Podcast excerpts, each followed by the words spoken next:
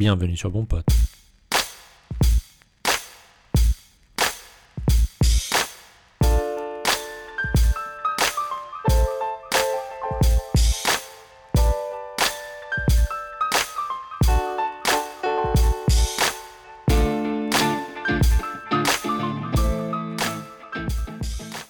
Merci de merci d'avoir accepté. Je t'ai prévenu très très tard hier soir euh, en te proposant, en voyant euh, un peu la situation catastrophique là pour de, de nombreux euh, agriculteurs et agricultrices qui sont vraiment en difficulté. Euh, je voulais vraiment un peu donner la voix à des gens bah, qui connaissent un peu euh, comment ça se passe. Et je sais que toi, tu travailles euh, au moins depuis une semaine et, pour eux et pour avertir sur la situation. Je sais que tu l'as fait il y a plus d'une semaine et que Mhm. testé sur la retenue en disant ça va peut-être être catastrophique. Et ça, c'est la retenue du scientifique, mais en l'occurrence, c'est catastrophique. Donc, tu vas, tu vas pouvoir euh, nous en parler. On va euh, d'abord voir ce que tu fais, ton métier, etc. Parler de la situation actuelle, parler du lien entre ce qui se passe aujourd'hui. Est-ce que ça a un lien avec le changement climatique? Est-ce que ça va empirer, etc. On va revenir là-dessus. Peut-être une petite parenthèse aussi de ne pas confondre météo et climat, parce que j'ai encore vu des gens sur LinkedIn toute la semaine, bon c'est des climato-sceptiques un peu, hein, mais s'exciter un peu, dire mais non, mais vous c'était pareil avant. Bon bref, et euh, puis après, on pourra aussi revenir. Je pense qu'il y a eu pas mal de questions quand j'ai dit que bah, j'ai dit bah, demain, je reçois Serge sur Twitch. Tout de suite, tout de suite, ils m'ont posé des questions sur E égale M6. Ouais, c'est le pote de Lesgui, machin. Donc euh, au moins, je pense que tu on aura le temps de revenir là-dessus. Avec plaisir. Donc bah si tu peux commencer par te présenter, il est possible qu'il y ait des gens en France qui ne connaissent pas encore le cowboy le plus connu euh, de France. Donc euh, si tu peux te présenter euh, un peu sur ton Alors- parcours et revenir là-dessus. ouais. Je te préviens, Thomas, je ne vois pas les questions qu'on me pose parce que j'ai là j'ai la, fenêtre Zoom. Donc, je te le laisserai, fais- je le- je le fais pour toi. ouais. Voilà, donc vous pouvez vous lâcher dans les commentaires, vous pouvez me détester tout ce que vous voulez, je ne vois rien. Donc moi je suis Serge Zaka, je suis agroclimatologue. Alors euh, agroclimatologue c'est un mot un peu barbare. euh, si on le découpe, on va dire c'est agronomie et climatologie. En fait c'est la science euh, du, climat, de l'agriculture face au climat et du climat face à l'agriculture. Les impacts du changement climatique, par exemple, sur l'agriculture font partie de l'agroclimatologie et c'est ce qu'on va parler aujourd'hui. En fait, comment j'en suis arrivé à là? C'est très rare. Les agroclimatologues ne sont pas, pas courants en France. C'est quelque chose d'assez rare, d'assez demandé, parce qu'il faut maîtriser à la fois l'agronomie et la climatologie. Comment j'en suis arrivé à là? C'est que dès l'âge de 8 ans, en fait, euh, oui, ça remonte de très loin. Euh, dès l'âge de 8 ans, j'ai commencé à lire des, quelques livres de thermodynamique sur, euh, sur la météorologie et je me suis intéressé à la météorologie. J'ai commencé vraiment à, je suis un passionné de météorologie. Quoi. Voilà, j'ai commencé à, à m'intéresser à la météorologie. J'ai commencé à chasser l'orage à partir de l'âge de 15 ans. Donc, c'est un peu euh. On va y revenir. ouais. Un peu- Vraiment, c'est euh, c'est faire la photographie de terrain, être reporter de terrain d'événements climatiques extrêmes. Euh, et euh, voilà, après, j'ai bifurqué. Je voulais pas travailler dans la météorologie pure. Je voulais bifurquer sur, sur les impacts du climat, soit sur l'économie, soit sur l'être humain, soit sur l'environnement, soit sur l'agriculture ou l'agriculture et l'environnement. Et au final, j'ai fait une école d'agronomie. Je suis ingénieur agronome, l'école d'agronomie de Dijon. Et euh, à la fin de mon diplôme d'ingénieur, voilà, j'ai fait ma thèse en agroclimatologie. Donc, j'ai rejoint à la fois ma passion pour la météorologie et ma passion pour l'agriculture en un seul et même diplôme pour vraiment confirmer euh, l'ensemble de ces informations que j'avais apportées à la communauté scientifique. Et puis plus tard, euh, il y a tout le côté un peu vulgarisateur qui est venu sur Internet, que je tiens à préciser, c'est quelque chose de très important de faire le lien entre la science et, euh, et, et le grand public. Voilà. Ah bah ça manque, hein, y, y compris pour nos politiques. Mais c'est vrai que tu as commencé à écrire des articles et même sans te connaître, euh, j'ai lu un article de toi sur les feux en Australie il y a un an qui, était, qui, avait, qui avait fait enfin, boule de neige parce qu'il a été lu euh, je sais plus combien de centaines de milliers de fois. Euh, Mais même av- avant de savoir que c'était toi, euh, j'avais déjà vu ton travail. Donc comme quoi... euh, je- En fait, j'ai la particularité de d'être la pièce manquante entre les scientifiques euh, et le grand public. Scientifique, quand je parle scientifique, c'est les agronomes et le- les climatologues, et j'arrive à relier euh, les trois. Donc, quand je quand j'essaye de vulgariser, j'espère que ça marche bien euh, sur des articles, bah, ça marche pas mal parce qu'en fait, il n'y a pas grand monde en France qui est sur ce créneau, hmm. entre, euh, à la fois entre le grand public, euh, l'agriculture qui concerne tout le monde et le climat qui concerne aussi tout le monde. Ouais, on est d'accord. Et pourquoi tu disais que c'était pas développé en France, ton métier? Et c'est plus développé dans quel, dans quel autre pays? Alors, je, je, me suis toujours demandé, une conclusion que j'en ai tirée, c'est peut-être pas la bonne, hein, je suis désolé, mais je vais vous la dire c'est qu'en fait, en France, on est très segmenté au niveau scolaire. Donc, c'est soit météo, soit agro. Et au final, une personne qui s'intéresse. Moi, j'ai appris la météo tout seul au final. Ce n'est pas l'école qui me l'a appris. J'ai juste rajouté la pièce agro et à la fin, j'ai uni les deux. Donc, voilà, on, a beaucoup d'agronomes, on a beaucoup de climatologues, mais on n'a pas de pont entre les deux. Ou alors, c'est au cours de la carrière scientifique qu'on apprend un peu de météo au fil des années. Mais on n'arrive pas directement avec deux valises, un bagage météo et un bagage agro. On arrive en sortie d'ingénieur en général avec l'un l'autre. Ok. C'est quoi tes rapports avec euh, Météo France? Oh, il y a un écho. Euh, mes rapports avec Météo France, euh, je suis administrateur de l'association Infoclimat, hmm. qui est une association qui regroupe tous les passionnés de météorologie et même plus en France. C'est la plus grande association de passionnés de météorologie de France. C'est infoclimat.fr. Ça fait depuis que j'ai l'âge de 15 ans que je suis administrateur de cette association. Et Infoclimat est partenaire de Météo France. Voilà. Donc, euh, au travers d'Infoclimat, je suis aussi partenaire de Météo France. On travaille euh, ensemble, par exemple, sur des événements de vulgarisation scientifique. La nuit des chercheurs à Toulouse est un exemple. Euh, on travaille aussi sur le partage d'informations météorologiques pour donner de l'information au grand public et pour que de l'information du grand public remonte aux institutions. C'est à double sens. voilà, c'est en là où sont mes liens avec Météo France. Ensuite, il est vrai que j'ai beaucoup d'amis qui sont à Météo France des chasseurs d'orage, des climatologues, parce que c'est un monde assez petit.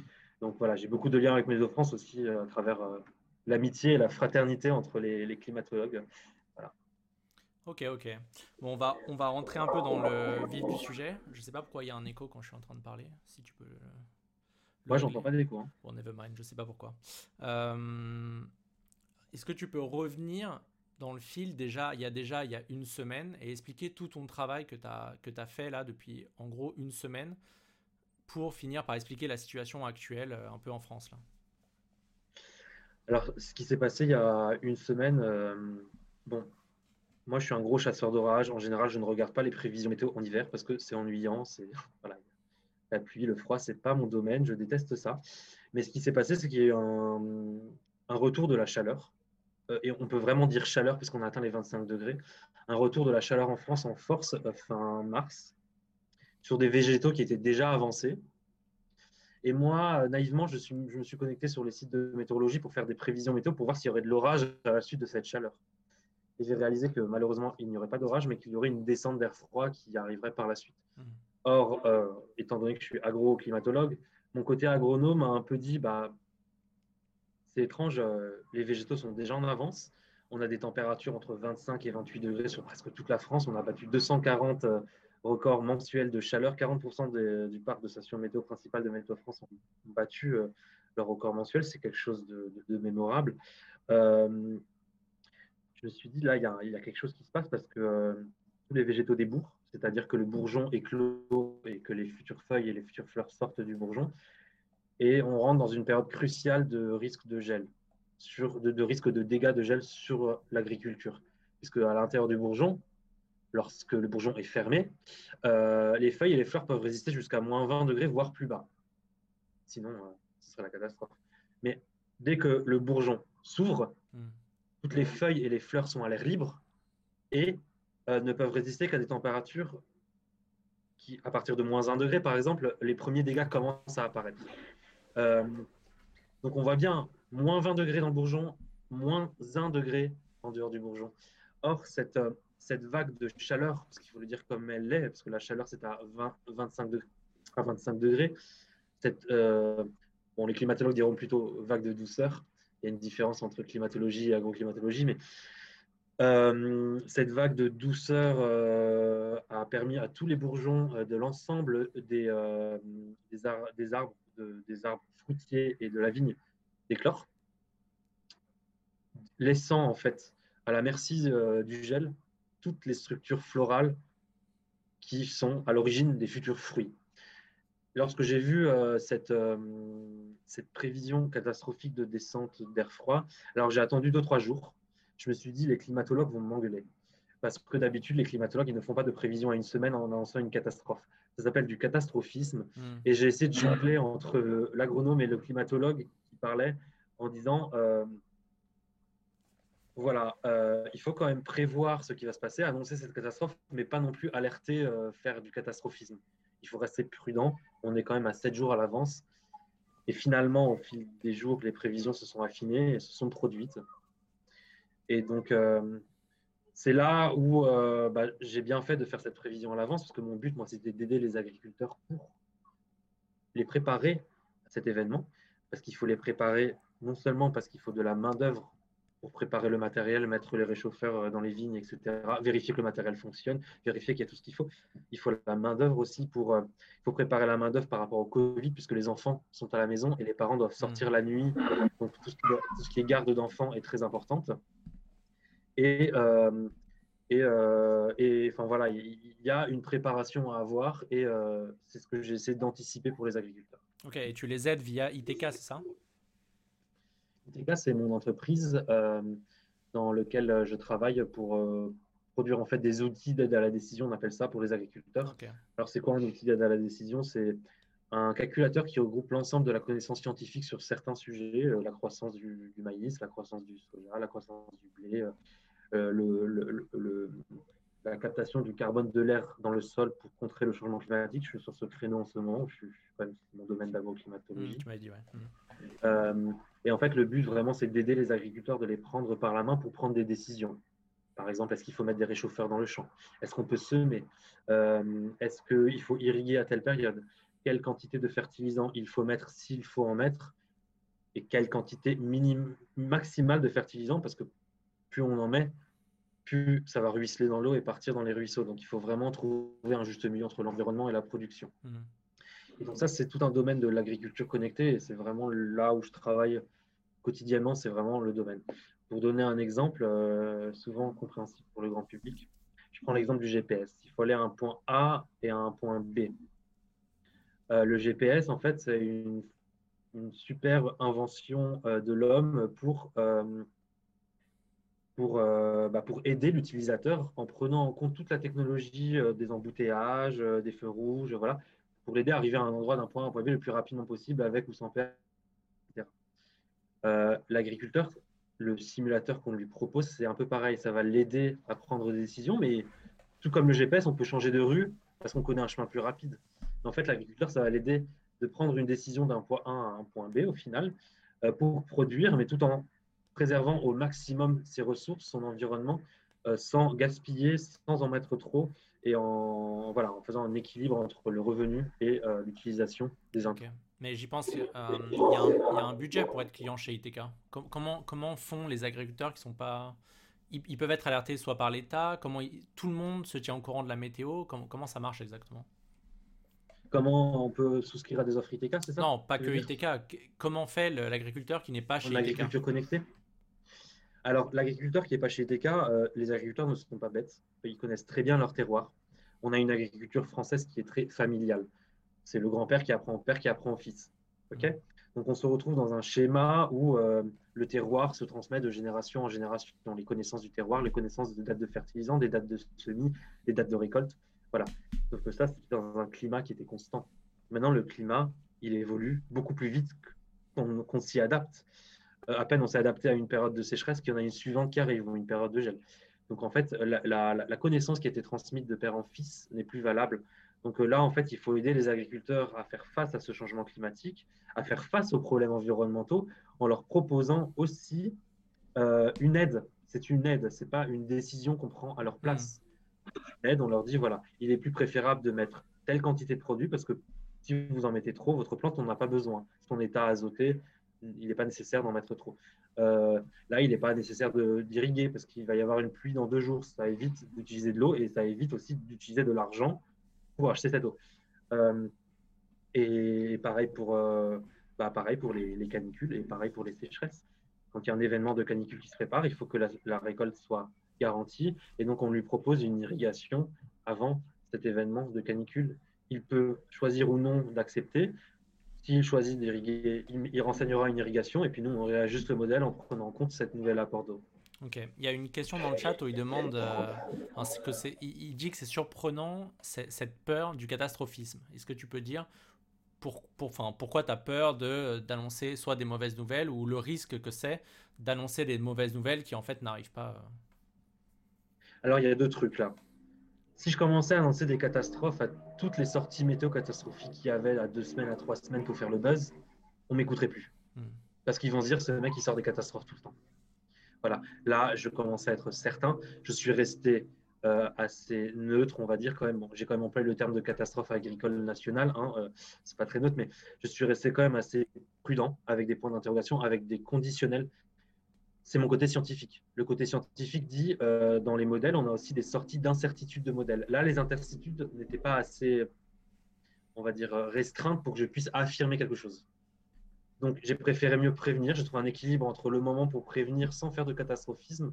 Et c'est là où, où je l'ai prévenu une semaine à l'avance, qui pour un climatologue est relativement tôt. Normalement, on prévient trois jours à l'avance d'un événement majeur. Mais là, là c'était beaucoup trop gros. Il fallait que j'intervienne avant. J'aurais pu intervenir dix jours avant, mais c'était trop risqué. Voilà, j'essaie de trouver un équilibre. Ok, ouais, enfin, ça se justifie, je pense, et puis c'est la, la, rigueur scientifique. C'est pour ça aussi que beaucoup de scientifiques ne montent pas au créneau, euh, ou soit dans des faits divers, ou voilà, parce que c'est vrai que c'est mon côté scientifique. Euh, je ne vais pas m'amuser, sinon je devrais, je devrais lancer des alertes à chaque résultat que j'ai dans, dans, les modèles. Je pense qu'il y a un moment, il faut juste savoir le bon moment bien vulgarisé pour qu'on t'écoute. Un lanceur d'alerte toutes les heures, bah, on va se dire qu'est-ce qu'il nous veut encore. Mmh. Voilà. Moi, ce n'est pas, pas, pas, le stade que je veux atteindre. Je veux vraiment lancer une alerte quand il le faut, parce qu'il faut que les scientifiques ont une parole qui soit respectée. Hmm. Ce qui n'est oui, ce qui n'est pas vraiment le cas. En tout cas, pour les, les, membres du GIEC, là, en ce moment, qui ont un peu souffert, on va, on va peut-être en parler du classement, euh, de, de, ce fameux classement où on est quatrième, euh, quatrième au monde. Euh, ça a été quoi le traitement médiatique? Parce que, alors, je t'avoue que j'ai pas la télé depuis 15 ans. Mais quel a été le traitement médiatique de l'événement euh, Est-ce que c'est toujours sur 30 minutes de news Est-ce qu'il y a toujours 25 euh, minutes de Covid et une minute dédiée aux agriculteurs à la fin pour dire bon les gars ils sont un peu dans la merde mais ça va aller? Ou est-ce que, tu regardes la télé et quel, est le traitement médiatique là sur, euh, depuis une semaine en gros sur les événements? Alors le, en fait j'ai alerté dans le vide. J'ai alerté les médias, j'ai alerté sur Twitter. En fait les agriculteurs m'ont cru parce qu'ils ont l'habitude de me suivre. J'ai alerté dans le vide jusqu'à qui a eu un problème avec TF1, qu'ils ont pris ma carte sans ah me citer, et qui a, ça a fait le buzz sur Internet. Ça a été vu 800 000 fois, presque un million, il me semble maintenant. Bon, depuis TF1 s'est rattrapé puisqu'ils m'ont fait trois interviews sur LCI, sur TF1, j'étais partout. C'était pour se pardonner, c'était une erreur et, je, je, je, je, les pardonne. Euh, et en fait, euh, ça a mis en lumière bah, l'événement en, en, soi. Quoi. Euh, et en fait, c'est à partir du moment où on a commencé à avoir des vignerons en pleurs euh, sur les réseaux sociaux, euh, des photos qui sont arrivées, où, là, en fait, les gens se sont dit, ah, il s'est passé quelque chose, il, avait raison. Mhm. Et j'ai eu des journalistes au téléphone, j'ai fait 17 interviews aujourd'hui. Et dans, dans, une des interviews, la journaliste me disait, oui, mais on a tellement l'habitude de voir du catastrophisme sur Internet qu'on a passé le poste. Et en fait, c'est là où... c'est, je, je reçois des messages en même temps. Euh, Marie-Laure, bonjour. Je, suis en interview et je vais envoyer des messages. Ah, mais j'en suis un mail maintenant. Euh, du coup, euh, en fait, il y a eu une, journaliste qui m'a dit oui, mais on voit tellement de messages de catastrophisme entre l'environnement, les abeilles, la pollution, bah, qu'au final, cet événement important, il est passé à la trappe. Et d'où le fait que moi, je préfère privilégier du catastrophisme intelligent, scientifique, mmh. on va dire. et c'est ce que j'ai fait. Et au final, bah, dans cette catastrophisme ambiant qu'on peut retrouver sur Twitter, eh ben mon, appel à, l'aide des journalistes est passé inaperçu. Il a été écouté après l'événement. Voilà, donc aujourd'hui, j'ai fait 17 interviews, j'ai fait à peu près 8 heures d'interviews. Euh, j'ai fait toutes les chaînes euh, nationales, euh, jusqu'au Washington Post, dont Bon Pote, oui. D'ailleurs, je suis très content de, participer à ça parce que c'est quand même le moyen pour moi le plus intelligent, le plus facile de toucher le grand public. Euh, qu'une interview qui dure 15 secondes à un JT de 13 heures. Euh, mais en fait, c'est en train de prendre des proportions importantes parce que maintenant, les politiques se sont accaparés de l'affaire pour pouvoir euh, éventuellement avoir des aides de l'État, déclarer une calamité agricole. donc voilà, ça chemine. Y a, Mais encore une fois. Pardon. Dis-moi, dis-moi. Encore une fois, ça fait quand même 15 ans, 20 ans que les agroclimatologues alertent sur ce type d'événement de floraison précoce à cause du changement climatique suivi d'une vague de froid. Euh, ça fait ah, voilà, des études scientifiques ont été faites depuis un moment et on réagit quand il se passe l'événement. Oui, puis c'est pareil pour les résultats du GIEC. Les résultats du GIEC, ça fait un moment qu'on les alerte euh, et, et, il se passe rien. Voilà. Là, maintenant, on a devant les yeux un événement euh, du changement climatique qui a détruit presque toute la culture, les cultures, euh, qui a concerné presque toutes les cultures de France. Et c'est maintenant qu'on se dit, ah tiens, le changement climatique, il a fait quelque chose, alors que ça fait 20 ans qu'on en parle. Il y, a des, il y, a des, bonnes questions là dans le chat qui demandent. Alors déjà, j'aimerais bien savoir si ça. J'y viens, viens après, savoir si c'est rare comme événement ou ça a déjà eu lieu, etc. dans le passé. Mais il y a une bonne question qui demande. On parle que des vignes aux infos. D'autres types de cultures ont-elles été touchées? La vigne, c'est un poids économique et un poids historique important en France. Donc, euh, pour faire pleurer les gens, on fait pleurer la vigne. Voilà. Euh, là, en arboriculture, toute l'arboriculture a été concernée. L'abricot. Euh, je connais pas que l'abricot, il y a quoi? Il y a la cerise, il y a l'amande, la poire, la pomme. Peut-être un peu plus au nord, un peu moins, puisqu'ils n'étaient pas forcément débourrés. Le bourgeon n'avait pas éclos. les nectarines, la mirabelle. tout ça, c'est toute la filière de fruits, d'arbres fruitiers de France qui est en deuil. Il faut dire les choses comme elles sont. Euh, je vois des, chiffres euh, affarants, euh, entre 80 et 100% de pertes sur l'ensemble du territoire. Je ne sais pas si les gens se rendent compte des dizaines de milliards d'euros de pertes agricoles dans un moment économique qui est déjà très difficile. Il n'y a pas que les agriculteurs dans la vie, hein, bien sûr, je les soutiens, mais il y a aussi toute la filière agroalimentaire derrière, euh, les compotes, euh, les, confitures, euh, tout ce qui est transport également, la vente des, petits, maraîchers de, de, village qui ont quelque chose à vendre. Ils ne vont pas aller s'amuser à importer d'Argentine. les marchés. voilà, il y, a toute une filière qui est en souffrance. Et en fait, je crois qu'on voit que, on voit, que la partie émergente de l'iceberg la vigne à la télévision. Mhm. Il n'y a pas que la vigne, il y a aussi toute l'agriculture. On a la betterave aussi, le colza, euh, le blé, l'orge, il faut attendre encore quelques semaines pour voir. Mais euh, c'est vraiment, là, on est vraiment sur une. Le caractère inédit fait que ça a concerné presque l'agriculture française. Quoi. Ok. Là, tu dis qu'il y a des. Ah, je sais pas pourquoi mon son. Il y a des, il y a des milliards de pertes. Euh, comment font là les agriculteurs qui sont touchés? J'ai vu une vidéo euh, là de 5 minutes sur YouTube où bah, évidemment il y avait une agricultrice qui était en détresse, et ce que je comprends très bien. Comment tu fais quand tu perds 80% de ta, de, ta, récolte? Comment tu fais pour te protéger contre ça? Est-ce que l'État te, te back derrière et te dit OK, on, vous assure un rendement quoi qu'il arrive? Ou, ou tu as des assurances et là à ce moment-là c'est les assureurs qui payent Ou si tu n'es pas couvert, bah, tu crèves comme c'est déjà le cas. Enfin, on va en parler, je pense, mais le nombre d'augmentations de suicides des agriculteurs est en constante augmentation depuis des années. Tu me dis si je dis une bêtise, mais c'est des stats que j'ai vus. Euh, donc, enfin, moi, ça m'inquiète en fait en tant que parisien et de, type euh, qui est très loin de tout ça. Je commence vraiment là seulement à me mettre le nez dedans là depuis deux ans pour essayer de comprendre de ce que ce que je mange, etc. Enfin, c'est vrai qu'on a des kilomètres de tout ça. Et il y a une réalité qui est extrêmement dure pour ces gens-là. Enfin, moi, j'ai eu un boulot de privilégié à être en banque. Hein, mais je sais que ces gens-là font un boulot enfin, extraordinaire et c'est ceux qui nous nourrissent quand même. Donc, c'est le respect, je l'ai plus pour ces gens-là que. Enfin, j'aime beaucoup mes anciens collègues, mais pour des gens qui sont en banque ou autre. Donc, euh, enfin, oui, c'est aussi pour ça là qu'on se voit aujourd'hui et qu'on essaie d'alerter sur la situation. Donc, comment font ces gens pour se, pour se couvrir? Est-ce que l'État euh, l'État euh, les aide? Et à quel point il les aide? Alors, c'est une question économique, c'est le domaine où je suis le moins calé, mais tout ce que je sais, c'est que en France, on a très peu euh, d'implantation des assurances agricoles par rapport aux États-Unis, par exemple, où c'est beaucoup plus euh, répandu comme, euh, comme, comme pratique. Mmh. On a très peu d'implantation d'assurance agricole, c'est encore un secteur à développer. au niveau de l'État, euh, lorsqu'on déclare une calamité agricole, on a une indemnisation. Je ne connais pas les taux d'indemnisation et qui peut euh, prêter l'indemnisation. Il me semble qu'à partir de 35% de pertes, on peut, déclarer une indemnisation. Euh, là, on est au niveau d'une catastrophe nationale, donc une calamité nationale. Je ne sais pas si ça a déjà été observé par le passé.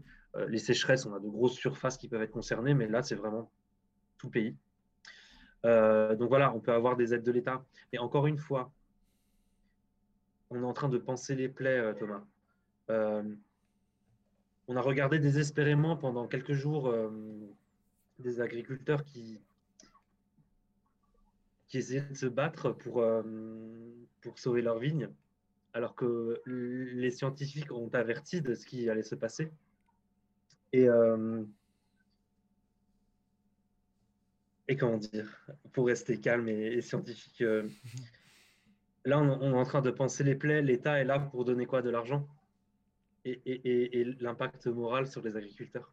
On n'est plus sur un débat bio, euh, conventionnelle, agriculture de conservation des sols. Là, on est vraiment tous réunis autour de, ce problème.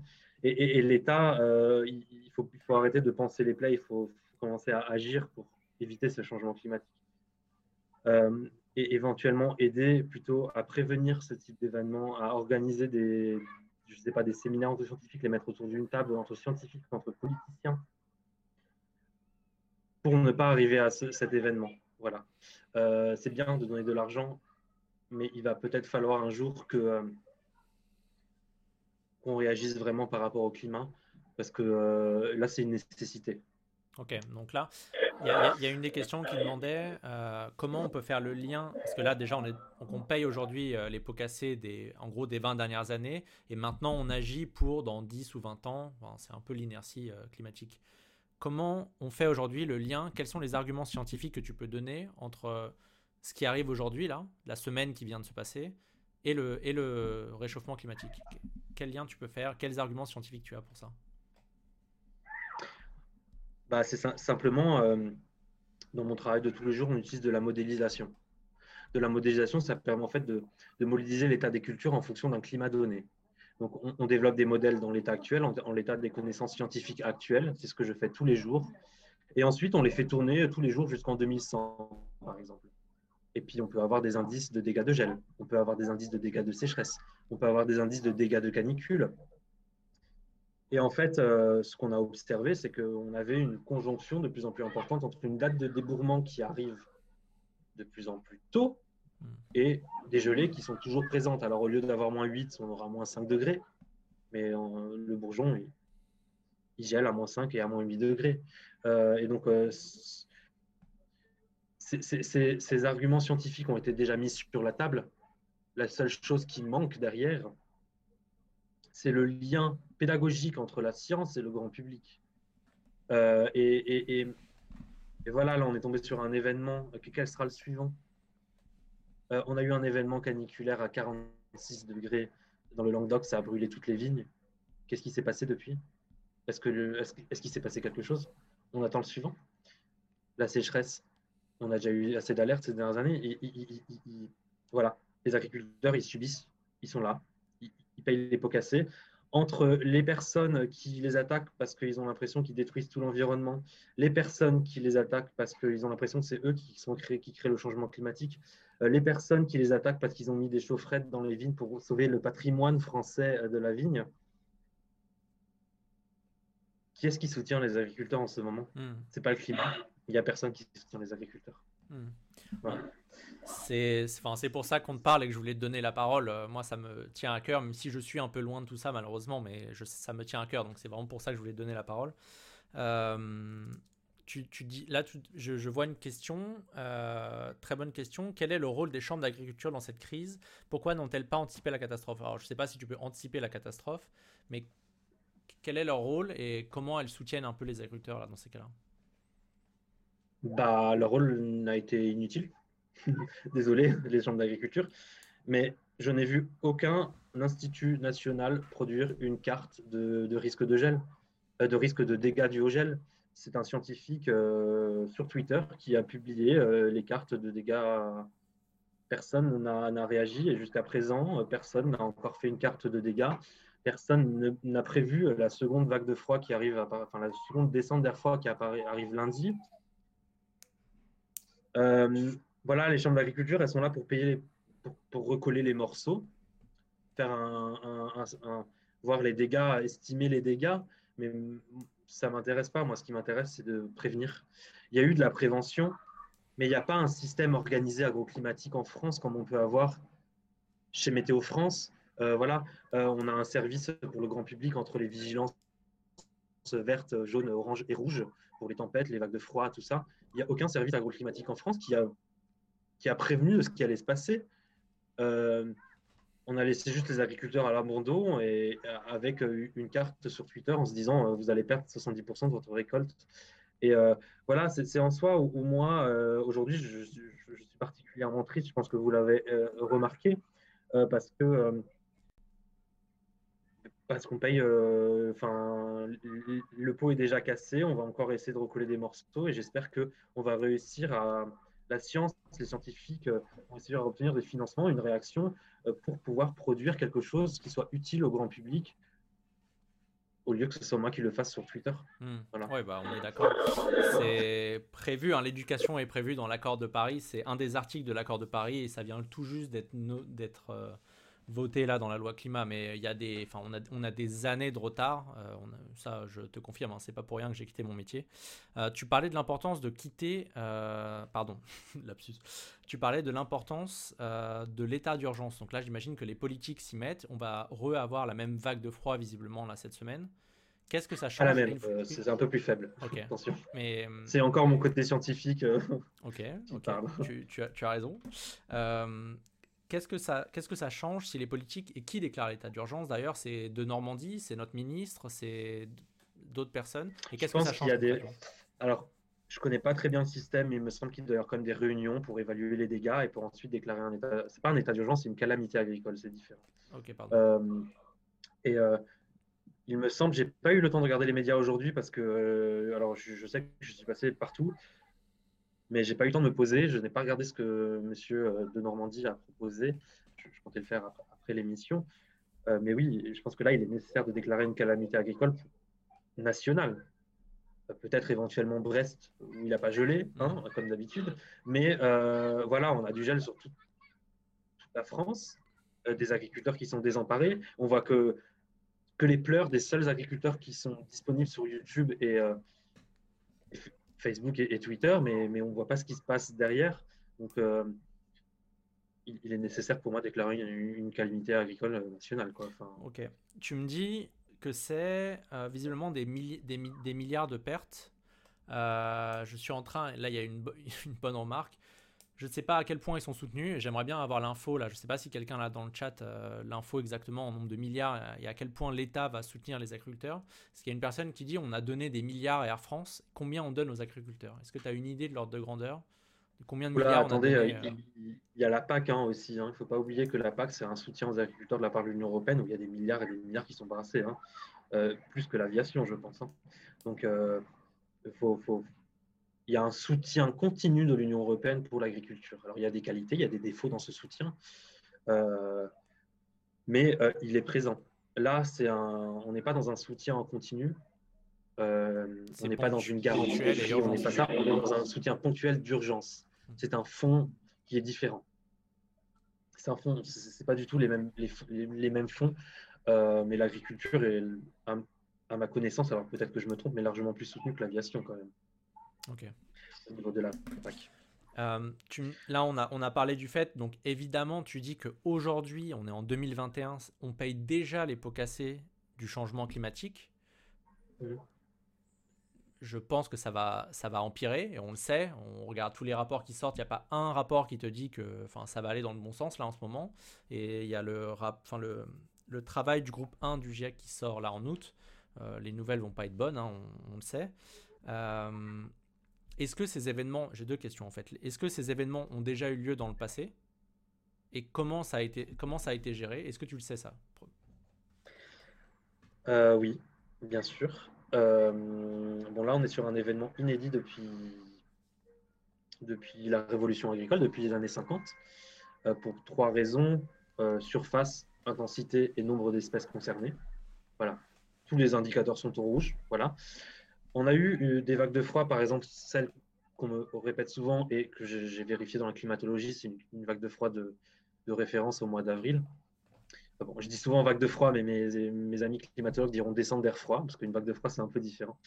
Euh, cette descente d'air froid du 21, 22 avril 1991 avait concerné toute la France, sauf la vallée du Rhône et le Languedoc-Roussillon. Or, ce sont des zones qui sont très productrices de fruits et légumes et euh, de vin.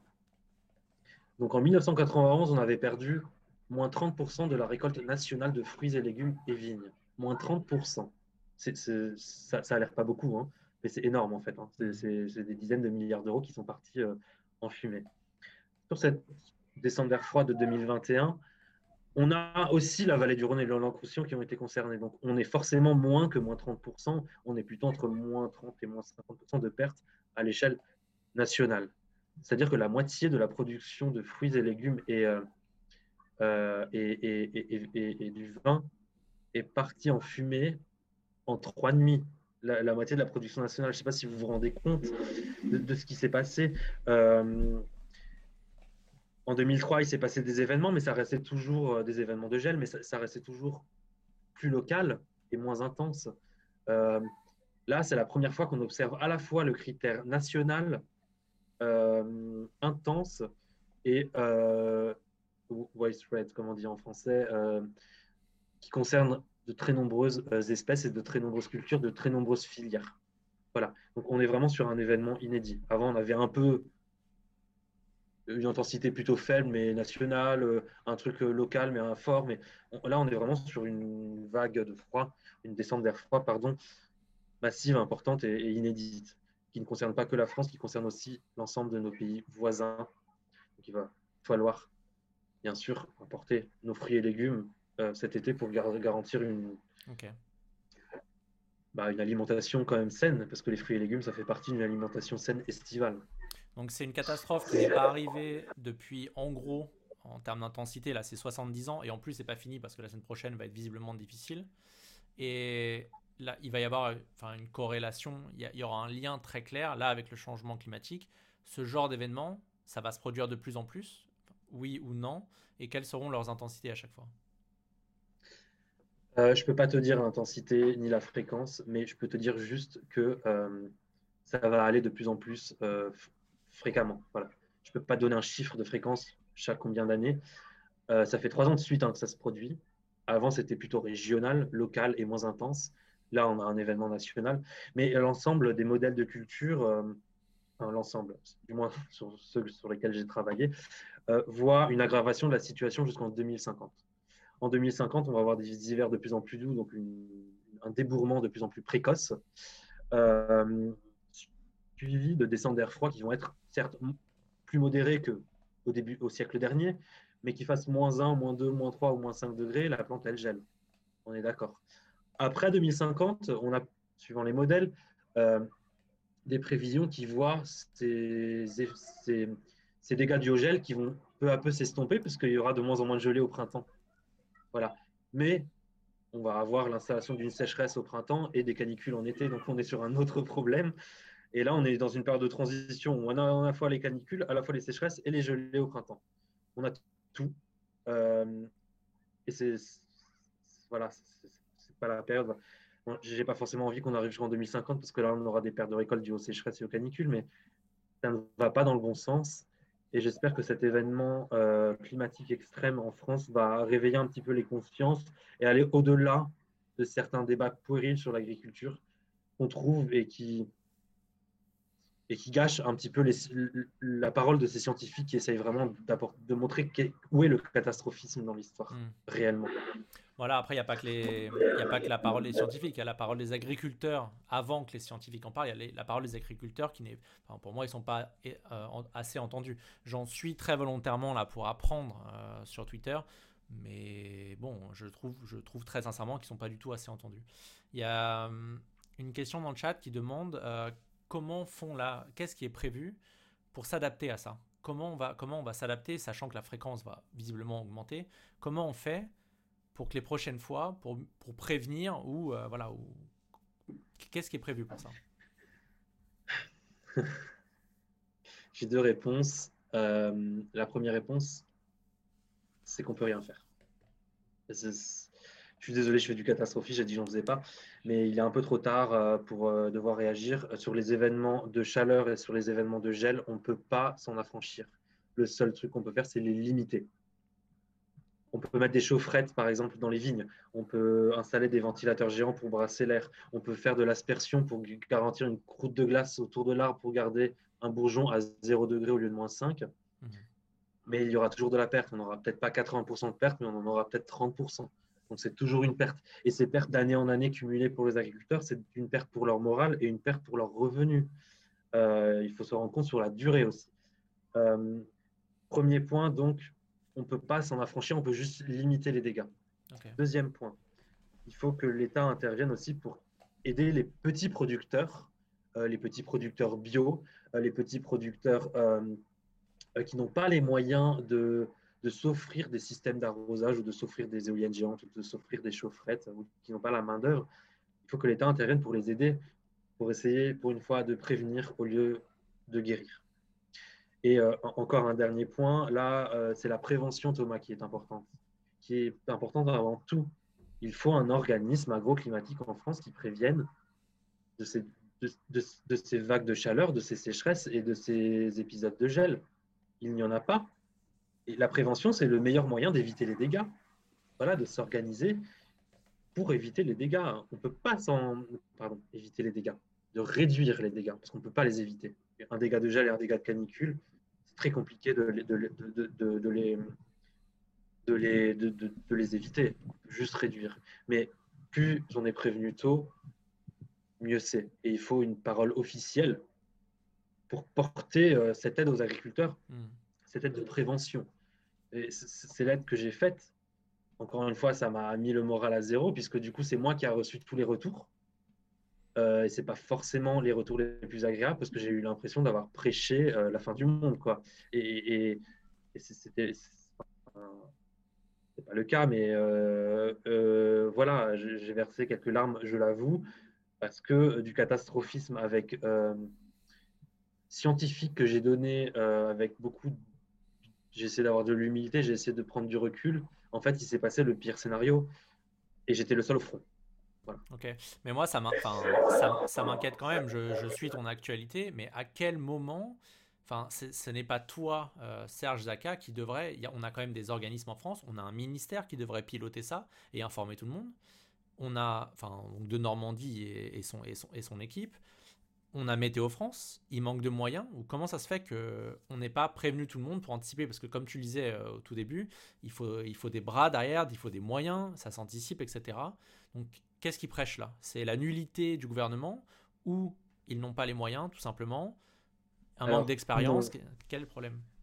Je dirais pas la nullité du gouvernement parce qu'on va la politique va prendre le dessus sur l'événement climatique dans les prochains jours et puis on va oublier l'événement climatique pour parler de est-ce que Macron il a fait ci, est-ce que Macron il a fait ça, c'est pas du tout notre problème, on s'en fout. Euh, là, c'est qu'en fait, euh, je ne suis pas de Météo France, mais je sais que les financements à Météo France ont été réduits et qu'il n'y a pas de service agroclimatologique. Il y en a un en fait, en réalité, mais est-ce que vous avez vu une carte produite quelque part, à part la mienne? Non. Euh, il y en a un, mais c'est juste qu'ils n'ont pas forcément les moyens pour se développer. Et moi, j'ai fait appel plusieurs fois à Météo France dans mes interviews euh, euh, aujourd'hui, qu'on est, capable, nous, ben, à ITK ou dans d'autres sociétés ou dans d'autres centres de recherche, de faire des partenariats pour faire un pôle agroclimatique digne de ce nom, pour éviter ce genre de catastrophes, qui est des catastrophes qui sont amenées à se répéter. Alors, voilà, je, m'avance un peu en disant que les, les budgets ont été réduits à Météo France.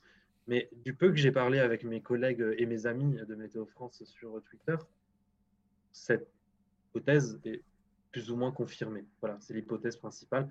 Comment on est arrivé à là? Pour moi, c'est une réduction de moyens. Voilà, on, on a dans des centres de recherche, dont l'INRA, dont le CIRAD, des moyens qui sont de plus en plus faibles euh, des scientifiques qui passent par ces centres de recherche qui ne sont même pas gardés dans ces centres de recherche parce qu'il n'y a pas de poste. J'en fais partie. Mhm. Euh, et voilà, on, a une puissance d'intelligence en France et on n'est pas capable de produire une carte de gel. Ok. On demande là. C'est grave. C'est quand on parle en même temps. Euh, il demande est-ce que l'INRAE ne fait pas ce, ne, fait pas ce genre de choses? Donc en gros, toi tu penses parce que Météo France, il y a quand même, euh, pour avoir vu quelques personnes, ils ont l'air quand même d'être extrêmement compétents. Euh, il faudrait, il faudrait que quoi? ils, montent au créneau, ils fassent plus de vulgarisation sur les réseaux sociaux. comment on fait pour leur non, donner ils sont très bien sur les réseaux sociaux. Mais non, mais c'est juste qu'ils ils n'ont pas forcément les moyens d'avoir de, un pôle d'agroclimatologie digne de ce nom, mais qui soit public et dont, dont, dont, la finalité est accessible aux, agriculteurs. Hmm. Euh, une, une, carte, par exemple, d'alerte euh, agrométéorologique peut être aussi intéressante qu'une carte d'alerte pour Paris quand il neige, euh, une vigilance rouge pour les, pour les Cévennes quand il y a des épisodes cévenols. Mais une carte agroclimatologique sur les risques de gel, les risques de sécheresse, les risques de canicule. Pour la sécheresse, j'en ai déjà vu. pour le reste, il se passe rien. C'est pas forcément qu'ils ils font du mieux, Météo France, avec le budget qu'ils ont. Et ils ont, ils ont peut-être des ambitions, mais ils n'ont pas forcément les moyens de réaliser leurs ambitions. Et ils ont des, des, pointures de la météorologie euh, dans leur centre de recherche, dans leur centre de prévision. Ils ont des pointures. Mais c'est juste que on est dans un environnement qui ne favorise pas les scientifiques, de moins en moins, du moins. Et on se retrouve euh, avec euh, un scientifique sur Twitter qui fait une carte nationale de gel qui devient une carte officielle tellement qu'il y a peu d'informations sur ces risques. Hmm. Voilà. C'est là où on en est arrivé. Et c'est là où, je fais appel à Météo France. Voilà, si, vous m'écoutez, venez me parler. Je sais qu'ils m'ont déjà envoyé un mail. Il faut qu'on fasse quelque chose. Ok. Euh, il y a une bonne question là dans le, dans, dans le chat qui demande est-ce qu'il y, a, euh, est qu'il y a des types de cultures qui sont plus ou moins sensibles au gel et aux canicules? Est-ce que ça a à voir par exemple avec l'agriculture intensive Quel est ton regard? Est-ce qu'il y a des, enfin, ouais, y a des, y a des types d'agriculture qui sont plus résilientes euh, que d'autres? Sur le gel, non. Là, sur le gel, non. La sécheresse peut-être. Le gel, la canicule, les extraits thermiques, non. Je suis désolé que là, on n'est pas sur un débat bio conventionnel ou agriculture de conservation des sols. Tout le monde est concerné, tout le monde pleure, enfin, c'est le cas de le dire. Euh, pour la sécheresse, non, euh, c'est différent. Euh, parce que l'eau se trouve dans le sol et donc les agricultures qui préservent le mieux le sol, qui sont l'agriculture biologique et l'agriculture conventionnelle, vont avoir une réserve utile d'eau dans le sol qui sera plus importante. Hmm. Et donc ils pourront faire face à des sécheresses elles, seront moins concernées par les sécheresses, bien sûr, jusqu'à un certain niveau. Hein, Ce n'est pas non plus un sol magique. Mais aller vers de l'agriculture de conservation des sols et de l'agriculture biologique, c'est un moyen de répondre à la demande en eau. Voilà. Et d'oublier cette agriculture conventionnelle qui a affaibli les sols et finalement, euh, euh, voilà, d'aller vers une agriculture qui soit à la fois raisonnée, euh, pas clivante, on n'est pas là pour dire voilà, lui il fait ci, lui il fait ça, qu'il soit raisonné euh, et qu'on raisonne très bien en prenant en compte l'environnement et la production. Et le sol. Le sol, c'est très important pour l'eau. Voilà. Par contre, pour le gel, encore une fois, canicule ou gel, bah, que l'agriculteur soit bio, conventionnel, qu'il ait mis une tonne de pesticides qui n'ont jamais mis depuis 100 ans, je veux dire, ça gèle. Ok. C'est dommage, c'est comme ça. Euh, en fait, je suis en train de me faire la réflexion qu'on a encore voulu. Il faudra que j'aille creuser. Je demanderai sûrement à des gens un peu avec qui j'ai travaillé là chez Météo France euh, de mmh. savoir à quel point le budget a été baissé ou pas. Peut-être qu'ils le diront pas publiquement, mais c'est encore des coupes d'État ou des coupes des décisions politiques qui ont fait qu'on manque de moyens à un endroit. Et ensuite, ça coûte visiblement des dizaines de milliards. En contrepartie, ça me fait légèrement penser à, au Covid où on a voulu faire 5, euh, milliards d'économies euh, sur 15 ans. Et au final, là, en gros, euh, ça nous coûte entre 20 et 30 milliards par mois. C'est à peu près ça le Covid là en France. Donc c'est encore une bonne décision politique. Quoi. Bah, en fait, Météo France s'est fait concurrencer par de nombreuses entreprises et ils ont décidé de ne pas forcément placer l'argent dans l'agroclimatologie parce que par manque de moyens. Hmm. Et donc au final, personne ne s'est réellement distingué. Et j'aimerais bien que ITK, mon entreprise, se distingue qu'on a toutes les connaissances pour le faire, se distingue dans, un pôle d'agroclimatologie qui puisse éviter ce genre de catastrophe. Après, éventuellement, tu pourrais discuter avec les gens de Météo France pour savoir est-ce qu'il y a un pôle d'agroclimatologie Je sais qu'il y en a un. Qu'est-ce qu'il fait? Euh, Je sais que j'ai des réunions avec Météo France la semaine prochaine, du coup, suite à cet événement. J'en saurai un peu plus. Mais là, je suis très curieux. J'ai envie de savoir comment on en arrivé à cette situation où une carte est devenue euh, presque un truc officiel alors que c'est un scientifique qui l'a fait. Quoi. Moi, je suis le premier. En fait, je suis très content pour toi parce que c'est ton travail. Je sais que tu es enfin, dédié à ça et que tu y passes du temps. Je suis hyper content que les gens parlent de toi, mais c'est absolument, enfin, c'est ridicule que ce soit Serge Zaka où il y a la lumière sur toi, alors qu'on a des, on a quand même des services étatiques et publics pour ça. Euh, et je sais pas, moi de Normandie, alors comme j'ai pas la télé, mais je l'ai pas vu. Enfin, il est où la demande de Normandie? Quelle, est l'action de Julien Normandie? Est-ce qu'il alerte en ce moment? Est-ce qu'il est vraiment euh, Julien de Normandie, on ne peut pas le critiquer parce que je pense que là, il est en pleine réunion pour évaluer euh, les, dégâts et pour débloquer des fonds. Chacun son boulot. Ok? C'est pas Julien de Normandie qui doit faire une alerte.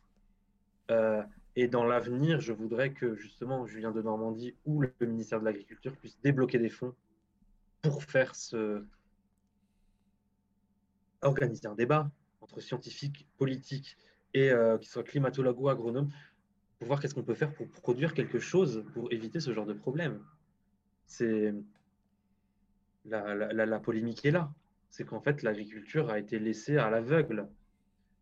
L'État fait plein de choses pour les agriculteurs, bien sûr. Je ne veux pas non plus m'attirer les foudres en disant il a critiqué l'État, etc. Mais il, manque euh, vraiment la base, c'est euh, qu'est-ce qu'on fait avec la météo. Quoi. Je veux dire, quand tu sors le matin, tu vois bien ce qui se passe dehors, il faut t'habiller. Pas l'agriculteur, euh, c'est pas sur des applis annexes euh, qu'il doit regarder ce qu'il fait demain. On n'est pas euh, sur Google ou sur Wikipédia savoir le temps qu'il fait demain. Quoi. Euh, il faut qu'il ait une, décision officielle, enfin des conséquences officielles sur son état de sur sa culture en fonction de l'état de la culture dans laquelle elle est, si le stade floraison à un autre stade. Hmm. Là, il y a des termes quand même très importants ce, dont tu, tu, as parlé là, il y a 5-10 minutes. C'est qu'on ne peut pas éviter, on va devoir s'adapter. Et je serais vraiment curieux de savoir. C'est même pas s'adapter là, c'est éviter les problèmes. S'adapter, on ne peut pas s'adapter à du gel. Je veux dire, le gel, à part jouer avec la génétique, les OGM et la sélection variétale, les OGM sont interdits en Europe. Entre nous, euh, euh, bah, on ne peut pas les utiliser. Quoi. Euh, nous, on, on bosse avec la sélection variétale. bah, il y a un moment, on va se dire bon, allez, la génétique va tout résoudre. Non, la technologie va pas tout résoudre dans la vie. Hein. La, la, la, génétique, elle est là pour aider un peu, euh, contrer quelques événements, mais euh, un OGM qui est résistant au gel, euh, il ne va pas résister à moins 7 degrés, hein, c'est pas non plus un warrior, ou, une variété qui a été sélectionnée de façon plus naturelle par sélection variétale européenne ne va pas résister à moins 7 degrés. Ça peut nous aider, ça peut être un petit levier, mais il y a une certaine limite qui est la limite génétique et biologique d'un organisme. Voilà.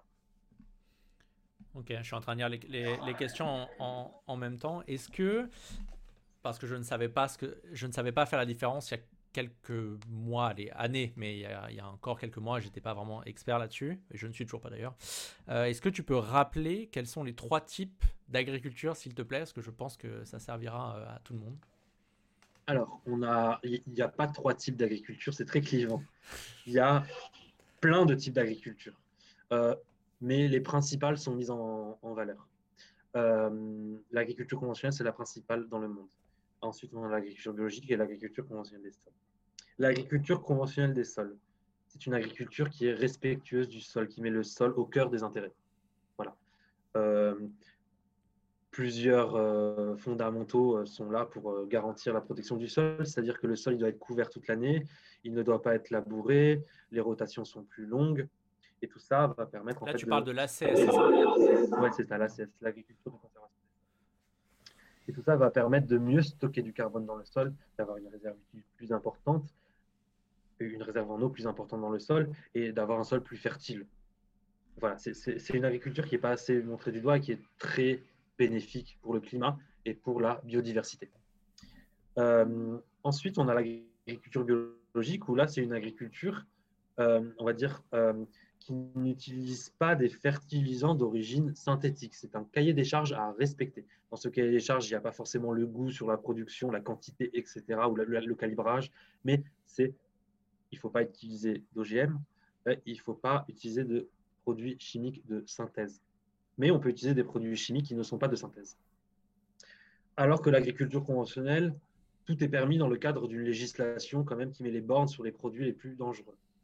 Voilà, et donc là, on peut labourer, on n'est pas forcément en il n'y a pas forcément de cahier des charges défini, mais on peut utiliser des produits de synthèse euh, et il n'y a pas de règles tout en restant bien sûr dans le respect de la législation et de l'environnement. Ok, bah c'est euh, hyper clair. Il y a une question qui demande pourquoi ne pas réorienter les types de production pour augmenter l'autonomie alimentaire française? Alors j'imagine que c'est pas aussi facile, mais qu'est-ce que comment on fait Alors l'autonomie alimentaire française c'est une utopie parce qu'on peut pas produire des pommes, des kiwis, des bananes et tout ça euh, en France. On n'a pas le climat, euh, mais on, peut avoir une, production suffisante pour de blé par exemple, etc. Pour, nourrir la population, mais on peut pas être autonome. Hein. Euh, le riz ne va pas être produit en Camargue, on a quand même euh, du riz qui vient en général d'Asie, etc. Euh, des bananes qui viennent des Antibes, des ananas aussi. Enfin, c'est juste que le climat ne nous permet pas de, produire. Bon, peut-être dans l'avenir, on fera des ananas à Montpellier, je ne sais pas, mais voilà. je ne me rappelle plus de la question, je suis en train de parler dans le vide et je ne me rappelle plus de la question. C'est quoi déjà Non, c'est ça pour. Il faut vraiment pas qu'on parle, parle, en même temps. pour, augmenter, pour augmenter ou j'imagine améliorer l'autonomie alimentaire française. C'est ça. Euh, il faut voir sur le long terme. C'est-à-dire une agriculture qui soit durable, une agriculture qui, soit, protège le sol, une agriculture qui, soit, qui remette la fertilité dans le sol pour éviter d'utiliser des produits inutiles, pour contrer cette fertilité qu'on a fait diminuer. C'est une agriculture qui soit raisonnée. Il faut vraiment voir sur le long terme. Voilà. Euh, l'agriculture conventionnelle à outrance n'est pas une agriculture d'avenir quand je dis à outrance, c'est une agriculture qu'on n'observe même plus en France. C'est une agriculture qu'on observe plutôt du côté des Américains. Hmm. Une agriculture conventionnelle, mais qui reste raisonnée, ça peut être une agriculture d'avenir, mais il faut vraiment qu'elle soit raisonnée grâce à de l'agriculture connectée ou à d'autres types de raisonnement. Euh, mais euh, on, voilà, il faut vraiment voir la vision sur le long terme. On a l'agriculture biologique où là, les cas scientifiques sont assez partagés parce que euh, l'agriculture biologique, elle est dépendante à la fois de la production animale, puisque la fertilisation de l'agriculture biologique se fait essentiellement par les, les, sorties des animaux euh, et par les résidus de cultures précédentes, etc. Mais c'est une agriculture qui produit un peu moins, puisque les fertilisants de synthèse sont interdits. Or, c'est des fertilisants très euh, puissants, qui sont bien sûr à utiliser avec précaution. Euh, et en fait, cette agriculture biologique, il faudrait plus de surface pour produire autant euh, pour nourrir la population française. Et c'est pas forcément quelque chose qui est sustainable, euh, qui est soutenable, parce qu'il faut aussi plus d'animaux pour pouvoir fertiliser les champs en agriculture biologique, et ça devient très compliqué.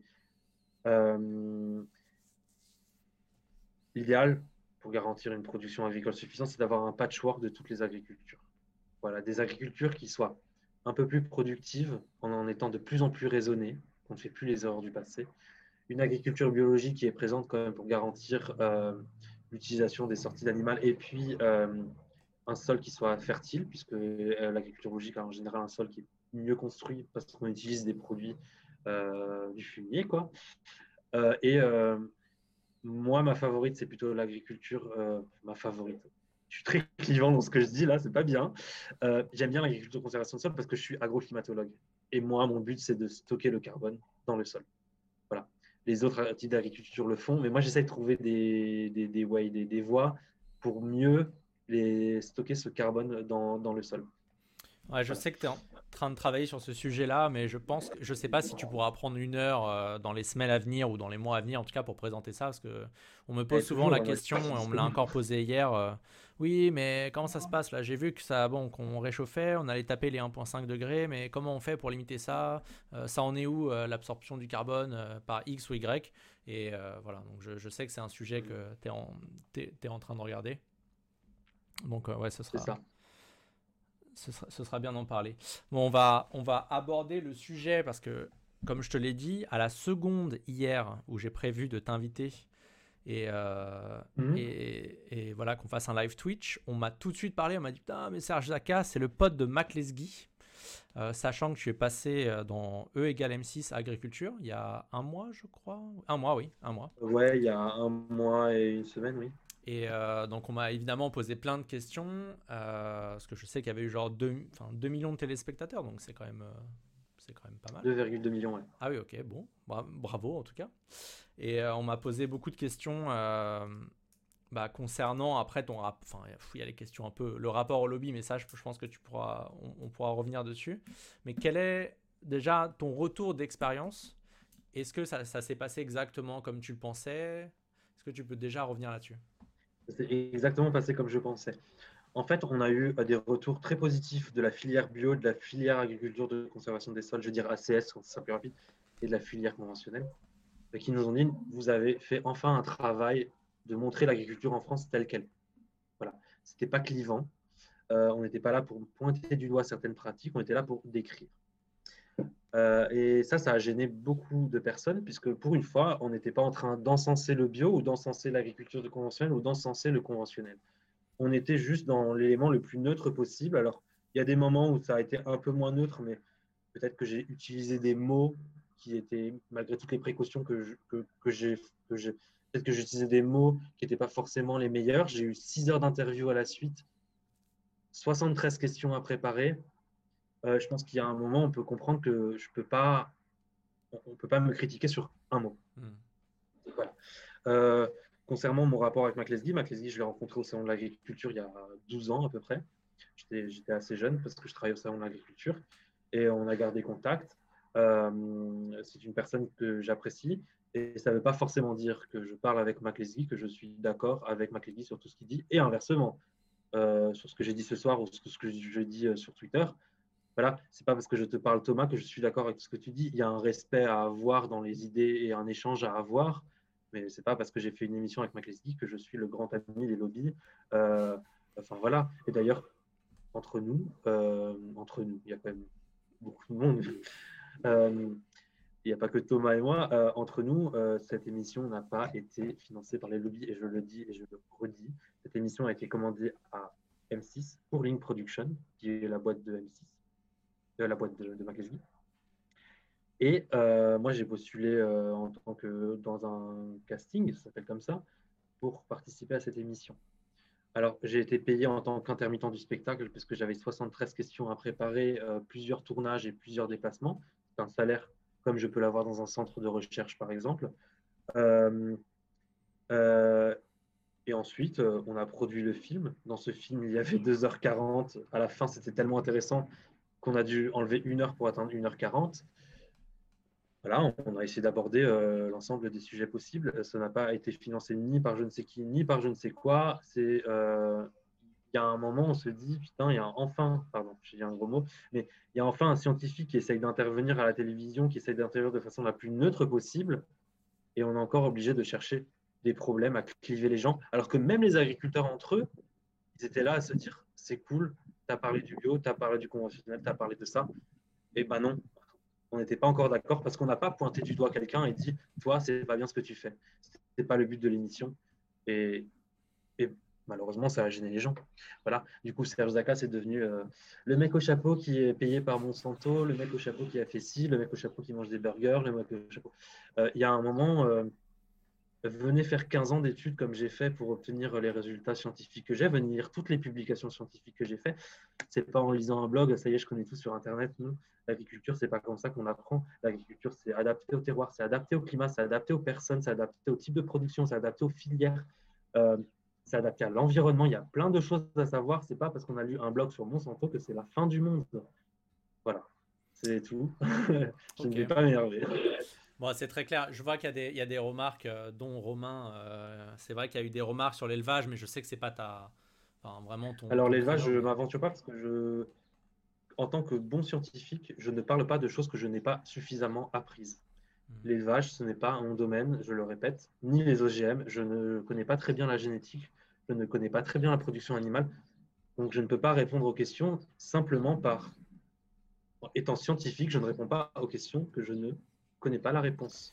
Euh, tu sais qu'on n'est pas d'accord sur tout, Serge, mais que c'est une des choses que j'apprécie chez toi et que j'apprécie aussi chez Greg de Temerman, euh, que j'ai interviewé il y, a, déjà presque un mois.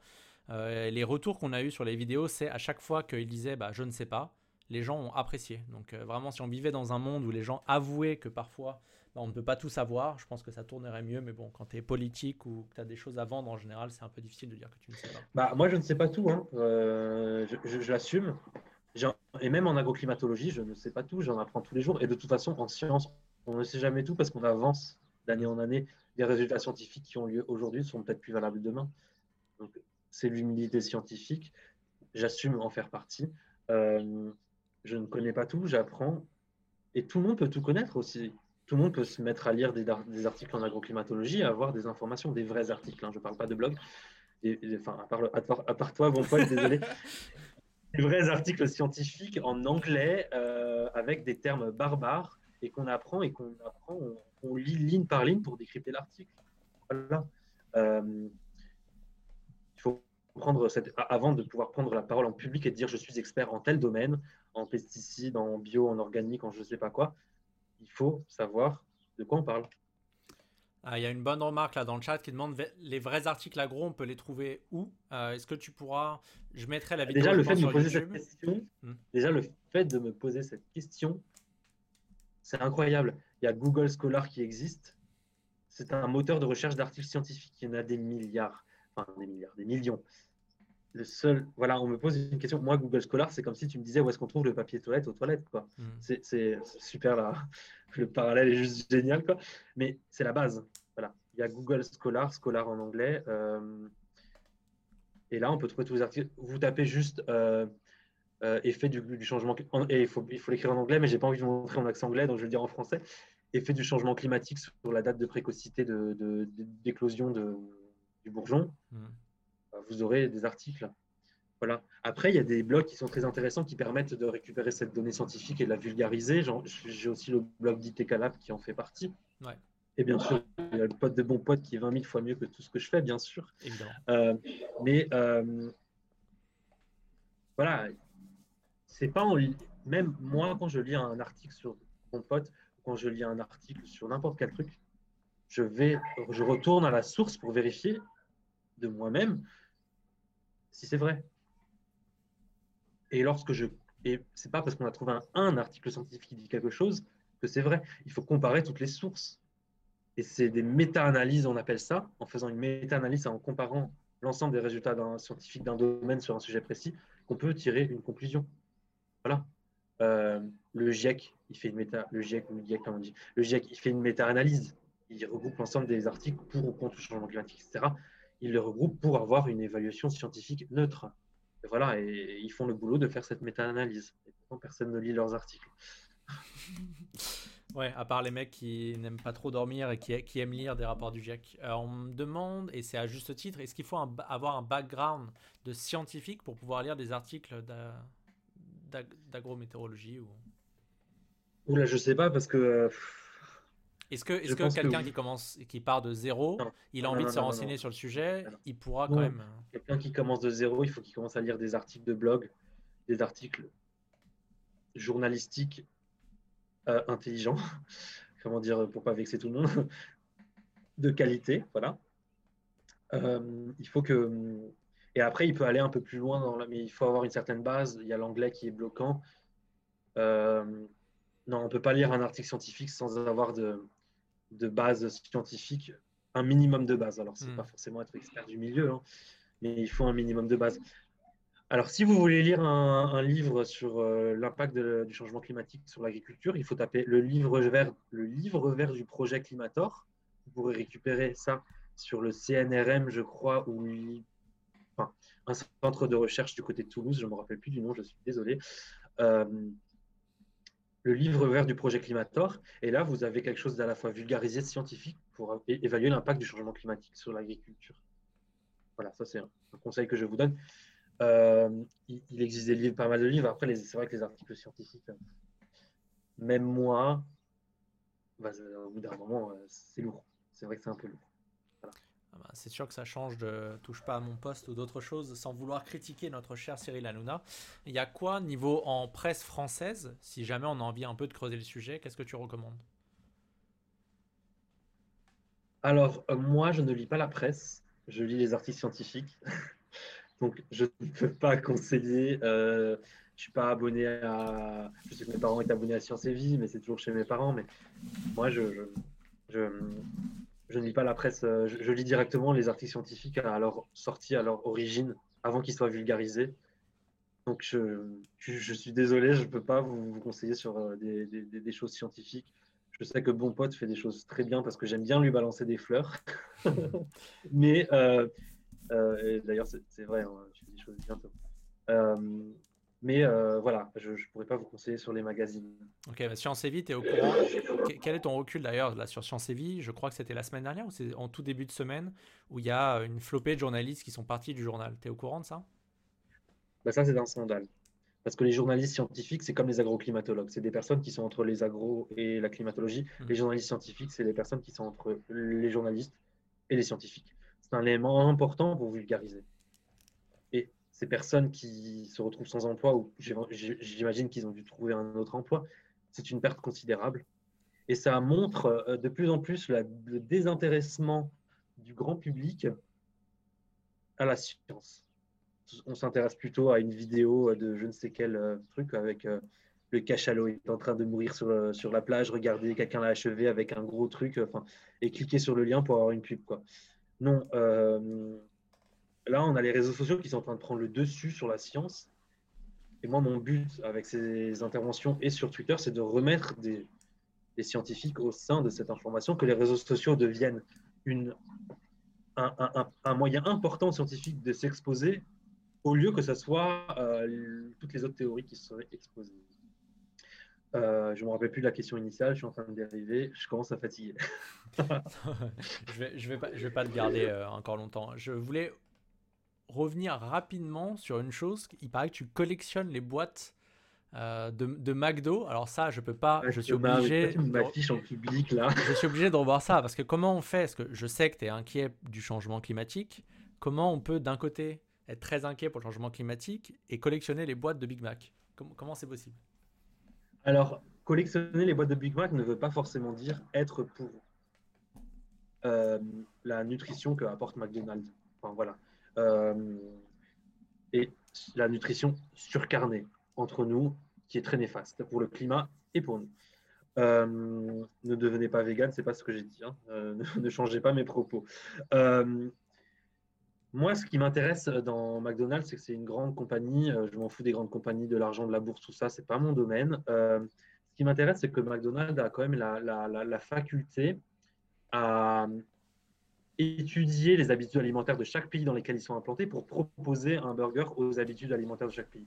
Et étant agronome, je trouve ça très intéressant de voir la puissance qu'une entreprise agroalimentaire peut imposer un burger américain en mettant un Roquefort dedans. Voilà. Dès qu'il y a un Roquefort dans un 280 au McDonald's pour ne pas faire de publicité du tout, c'est français. Et voilà, euh, quand j'ai voyagé pour les orages, quand j'ai voyagé pour les conférences, j'ai remarqué qu'il euh, y avait le Mac Pizza, le Mac Chorizo, je vous laisse deviner le, pays, le Mac Choucroute en Allemagne avec des saucisses. Je ne l'ai pas goûté. Euh, et je trouvais ça super inquiétant presque et, à la fois fascinant comment on, peut nous imposer une nourriture normalisée en te disant il y a un petit bout de viande de ton pays euh, sur une charolaise, donc mange ton burger parce que c'est bien. Et euh, alors McDonald's est une entreprise quand même qui fait des choses meilleures pour l'environnement que d'autres d'autres fast-food. Il y a quand même des filières qui sont bien structurées, des financements pour les agriculteurs qui sont intéressants.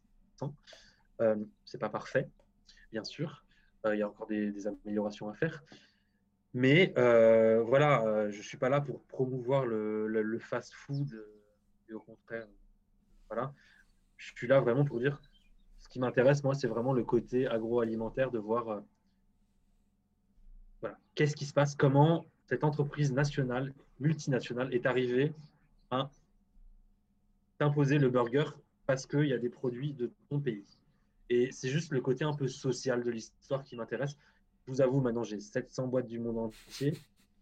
Il y a le côté marketing qui m'intéresse aussi, euh, de voir comment ils font pour mettre en avant le produit, parce que dans certains pays, ils mettent plus de sauce qui dégouline que d'autres. Euh, il y en a un, ils mettent le, le buns un peu euh, de travers, parce que avec plus de, salade dedans, parce qu'ils aiment ça. Il y a les, pays arabes où ils mettent plus de poulet, les pays où ils, idolent la vache, comme en Inde, ils mettent pas de, de, de viande d'origine bovine il y a tout cet aspect culturel aussi qui est intéressant. Et s'il vous plaît, ne croyez pas que je suis en train de vous imposer un mode de vie euh, à, l'américaine de manger des burgers. Achetez plutôt français, local, ça a plus de goût et ça rémunère nos agriculteurs. Que euh, McDonald's fait du local au final, Mais euh, au niveau de la finance derrière, tu pourras me le dire, Thomas, c'est pas forcément les petits producteurs qui vont recevoir l'argent. Ah ben, je te confirme que si je devais parler en deux secondes de McDonald's, c'est que dans un monde soutenable, McDonald's, ça disparaît. Hein. Je, te, je, te, je, te, le dis tout de suite pour plein de raisons.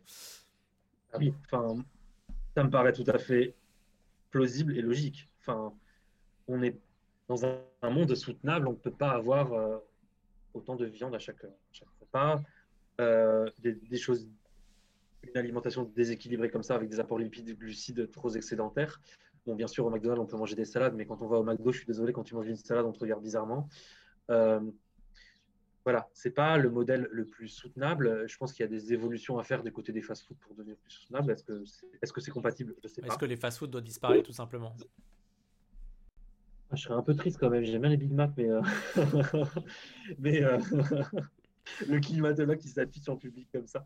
Non, mais euh, non, les, les fast-food, c'est juste une façon de manger plus vite. Fast-food. Mais tu peux avoir des fast-food. Moi, j'ai un fast-food, le, le food truck du village. C'est-à-dire, il a que des partenariats avec les producteurs locaux, avec la boulangerie, etc. Donc, pas le fast-food qui doit disparaître. C'est plus est-ce que l'importation des produits nécessaires à la fabrication du fast-food doit être locale, respectueuse de l'environnement, et, tout ça. Le fast-food en lui-même, c'est juste manger vite. Hmm. Euh, voilà, c'est.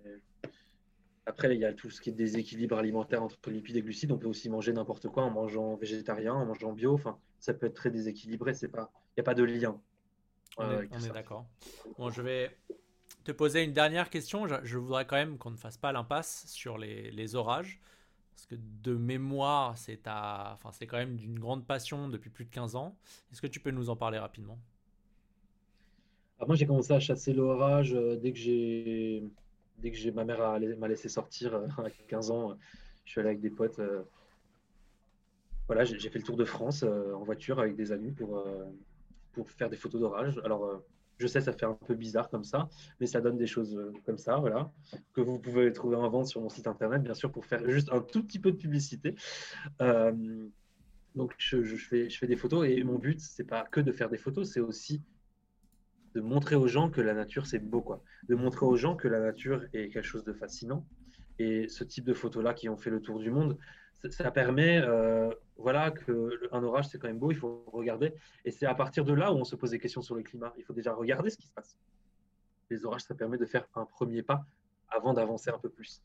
Euh, et voilà, et, le côté chasseur d'orage aussi, c'est euh, comme un reporter de terrain. C'est pour permettre aussi de constater les dégâts, de remonter les informations à Infoclimat qui est mon association, et ensuite Infoclimat, par le partenariat avec Météo France, on peut remonter les informations jusqu'à Météo France. En général, quand vous voyez des photos de tornades, c'est pas la mamie du Cantal qui a fait la photo, euh, c'est un chasseur d'orage qui était présent et qui a fait la vidéo. Euh, donc euh, voilà, pour moi, la, la chasse d'orage, c'est vraiment la porte ouverte esthétique pour ensuite s'intéresser au climat. Et ce type d'image, c'est très poétique. Euh, ça permet de, voilà, de se dire comment ça se forme. Voilà, on voit, on voit ce type d'image, on se dit bah, comment il s'est formé, pourquoi il y a eu un éclair, pourquoi il était puissant, pourquoi voilà. Enfin, ça permet de commencer déjà à se poser des questions, de, ne serait-ce que regarder le ciel. Et tu le fais en France exclusivement ou tu le fais dans d'autres pays? Alors, euh, moi, je n'ai pas de frontières parce que la France, pour moi, l'Espagne, c'est un peu la France. Euh, désolé pour les Espagnols. En fait, je suis à Montpellier, donc je suis à une heure, une heure et demie de, la frontière espagnole, et ça m'arrive d'aller chasser un petit peu dans les Pyrénées-Orientales ou du côté de Barcelone parce qu'il y a des paysages et des structures orageuses qui sont très intéressants. Mhm. Du côté de Cannes aussi, du côté de Nice ou du côté de l'Aveyron. Alors, euh, pour les aspects un peu euh, consommation de pétrole et CO2, euh, je fais systématiquement, quand je suis seul, du covoiturage, c'est-à-dire que je prends des personnes à l'aller je dors dans un champ et je prends des personnes au retour. Et euh, on fait systématiquement du covoiturage entre chasseurs d'orage quand on est plusieurs disponibles pour éviter de chacun prendre sa voiture. Voilà, il y a un moment euh, à quoi ça sert de parler sur le climat si on passe notre temps dans notre voiture. Euh, pour compenser tout ça, depuis le Covid, je fais énormément de télétravail, j'évite d'aller au travail. Ma voiture, en hiver, je ne l'utilise pas. En fait, il n'y a pas d'orage en hiver, c'est juste sur 2-3 mois dans l'année. Donc au final, euh, ça reste ponctuel. Tu as une idée de ton empreinte carbone? Tu l'as déjà simulé 7 tonnes par équivalent CO2, non, 7 tonnes d'équivalent CO2. Je l'ai faite euh, sur le site de l'ADEME et je vous conseille tous de la faire. Alors, mes points noirs, c'était l'avion, simplement parce qu'avec mon travail, j'ai été emmené, euh, j'ai été contraint de. Bon, pas contraint, c'est quand même agréable parfois, mais j'ai dû aller me rendre 7 fois en Amérique, mhm. euh, pour. 3 fois en Amérique, mais j'ai pris 7 avions pour faire des conférences sur le climat. C'est pas logique je suis d'accord. Et je remarque que ce n'était pas logique, surtout dans une période de pandémie où maintenant on peut faire des conférences en ligne. Euh, mais il faut savoir que ces conférences que je fais sur le climat et ces connaissances que j'essaye d'apporter, ça met une graine dans le cerveau de chacun et ça permet aussi à moi de rééquilibrer cet avion en ayant appris aux gens quelque chose sur le climat pour éviter euh, ce changement climatique. Voilà. Le deuxième euh, impact, c'était la voiture parce que moi j'habite à 30 km de Montpellier. Je suis un campagnard, je ne peux pas vivre en ville. C'est logiquement difficile pour un chasseur d'orage de ne pas avoir ses paysages à côté pour faire des photos. Et il y a trop de tentations de burgers. C'était la petite blague entre nous. Euh, mais euh, j'habite à Saint-Martin de Londres et euh, voilà, j'apprends la voiture. Maintenant, depuis le Covid, je fais plus de trajet. Et ensuite, c'était la viande. et paradoxalement, je suis largement en dessous de la moyenne puisque ça fait très en étant, agroclimatologue, j'essaye de restreindre au maximum, hein, une fois par semaine maximum, de la consommation de viande rouge.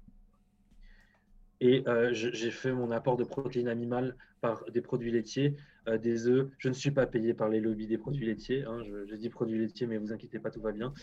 Le poulet. Euh, enfin, voilà, j'essaye de,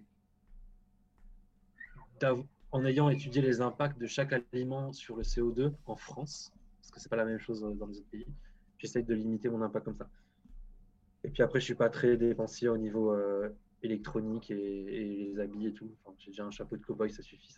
et que tu portes même à, même à Paris, je, je le confirme. Où tu m'as quand même, euh, on a eu là, on s'est rencontrés rapidement où tu m'as dit que j'étais habillé comme un Parisien. Bon, j'ai pris ça. Cette, ah ça devait être une insulte venant de toi, mais. Non, bah non, c'est juste une remarque comme ça, quoi. euh, Bon, on va arriver à la fin, à la fin de notre entretien. Est-ce que tu as un message à faire, à faire passer que tu souhaites absolument faire passer? Euh, manger de la viande. Non, je rigole. je suis pas payé pour dire ça. Le premier qui me sort ça sur les réseaux sociaux, je vais tuer. Non, euh, je voulais dire courage aux agriculteurs. Même pas courage, parce que c'est déjà passé. Euh, que voilà, vous avez tout mon soutien, vous avez tout le soutien des scientifiques et on va arriver à obtenir quelque chose de concret pour vous, pour vous aider dans votre quotidien. Alors, Sachez que j'ai été pas mal ému par ce qui s'est passé hier, euh, notamment le retour sur, des vidéos de, ces événements. Aujourd'hui, j'ai combattu dans les médias pour mettre en valeur cet événement climatique. Bon, malheureusement, le, prince a décidé de mourir aujourd'hui. Ça a un peu masqué l'événement, mais euh, j'espère revenir euh, sur la charge d'ici les prochaines heures. Euh, et voilà, c'est vraiment, vous avez tout mon courage, tout mon soutien, toute mon, admiration, parce que moi j'étais au chaud en train de faire des cartes de fin du monde derrière mon PC. Ça va, c'était moins difficile que de sauver tout un patrimoine français qui est la vigne et qui est les vergers. Tout un patrimoine français, je pense que vous avez tout mon respect et je pense que vous avez le respect de toute la population française. Ok, bon, merci beaucoup Serge. Euh, pour te suivre le plus facilement possible, c'est sur quoi? Sur Twitter, j'imagine? Euh, Sur Twitter, je, je, poste beaucoup d'informations sur Twitter. J'essaie de garder un minimum de scientifique. De temps en temps, j'écris une connerie parce que ça, je ne pas me retenir. Quoi. Je suis à la, bac, à la, à la base un mec euh, assez expressif. Et sur Twitter, en fait, je garde un aspect scientifique qui n'est pas représentatif de ma personnalité. Hein. Et sur LinkedIn, euh, je poste beaucoup moins de choses. Sur Facebook, j'ai un compte perso. Et vous pouvez suivre mes photos d'orage sur euh, Facebook et Instagram. Il suffit de taper Serge Zaka. Vous aurez toutes les informations pour euh, vous abonner. N'hésitez pas. Et, et puis, bah, voilà. Écoute, Thomas, je pense que j'ai déjà suffisamment donné d'informations ce soir. C'est cool. Bon, merci beaucoup. Merci beaucoup d'avoir pris du temps. Hein, surtout que je sais que tu as eu une grosse journée avec plein d'interviews. Et repose-toi bien. J'ai commencé mes interviews à 9h et il est 19h26. ah putain, j'ai fait 10 h d'interview, 12 h je sais pas, 10 h J'ai pu calculer, c'est bon. bah, merci à toi, Thomas, c'est cool. Yes, allez, bonne soirée. Ciao. Allez, bonne soirée, ciao.